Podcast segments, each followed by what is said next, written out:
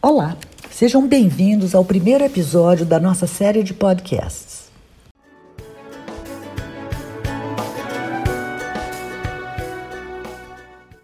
Meu nome é Tereza Guimarães Paz e sou diretora-presidente da Fundação Benjamin Guimarães Hospital da Baleia.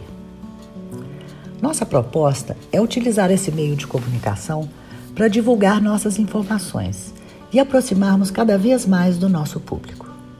Sejam as pessoas que já nos acompanham há mais tempo ou quem está nos conhecendo agora. Nesse primeiro episódio, vamos iniciar contando um pouco da história do nosso querido hospital. Vejam como ela é interessante e tem tudo a ver com o momento pelo qual o mundo todo está passando. A história da Fundação Benjamin Guimarães inicia em 4 de julho de 1944. A antiga Fazenda da Baleia e daí o nosso nome, foi cedida pelo então governador de Minas Gerais, Benedito Valadares, a Benjamin Guimarães, meu bisavô. Juntamente com seu filho médico, Antônio Mourão Guimarães, e do médico e amigo, Baeta Viana, Benjamin viabilizou a criação do hospital. O Baleia foi construído como parte da Cruzada Mineira contra a tuberculose doença que era o maior problema de saúde pública da época. Os dois primeiros prédios construídos naquela época levam os nomes Unidade Maria Ambrosina, em homenagem à esposa de Benjamin, onde as crianças doentes recebiam os primeiros socorros, e Unidade Antônio Mourão Guimarães, em homenagem ao meu avô e que recebia, na época, até 250 crianças, filhas de pais tuberculosos. Com o passar do tempo, o Hospital da Baleia especializou-se no atendimento cirúrgico e ortopédico. Na década de 50, passou a ser referência em ortopedia e aqui surgiu a primeira residência médica do Brasil, com o renomado Dr. José Henrique da Mata Machado. Gradativamente, o hospital ampliou a sua atuação e hoje oferece 26 especialidades médicas. De lá para cá, são mais de 75 anos de história e números expressivos de atendimento. Em 2019, realizamos mais de 600 mil procedimentos médicos, mais de 20 mil consultas pediátricas, mais de 33 mil sessões de químio e radioterapia, 250 mil exames e 95 mil atendimentos ambulatoriais.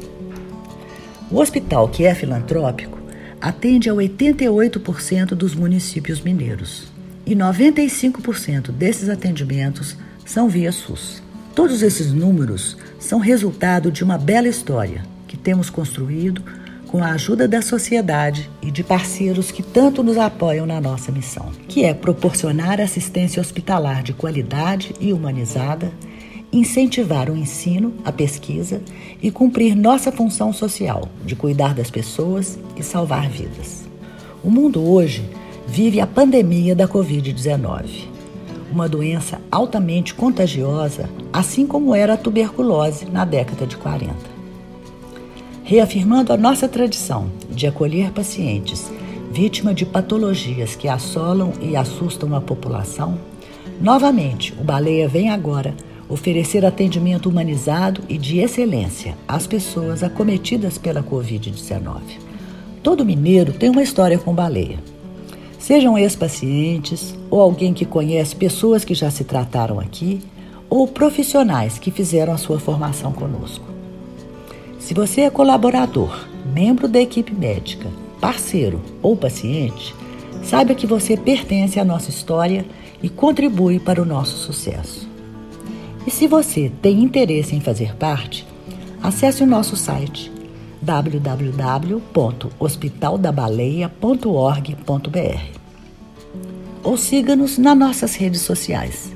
Estamos presentes em todas as plataformas: Instagram, Facebook, LinkedIn, Twitter e YouTube.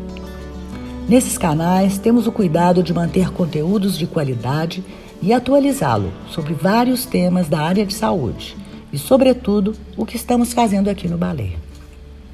Fique ligado nos próximos episódios. Em breve teremos um sobre o novo coronavírus e quais cuidados devem ser tomados. Até lá. Obrigada e um abraço.